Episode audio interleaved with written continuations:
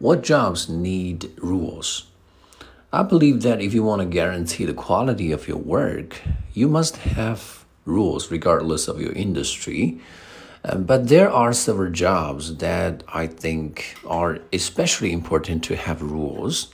The first one that I can think of would be um, those people who work in our law enforcement department, such as our police officers because they will be confronted with all kinds of seductions and you know all those uh, criminals or uh, lawbreakers would try to bribe them.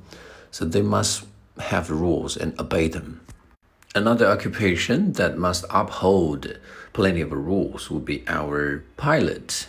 Uh, you know their maneuver is very critical because uh, it is related to uh, you know hundreds of people's lives and if they make a mistake, they will be held accountable.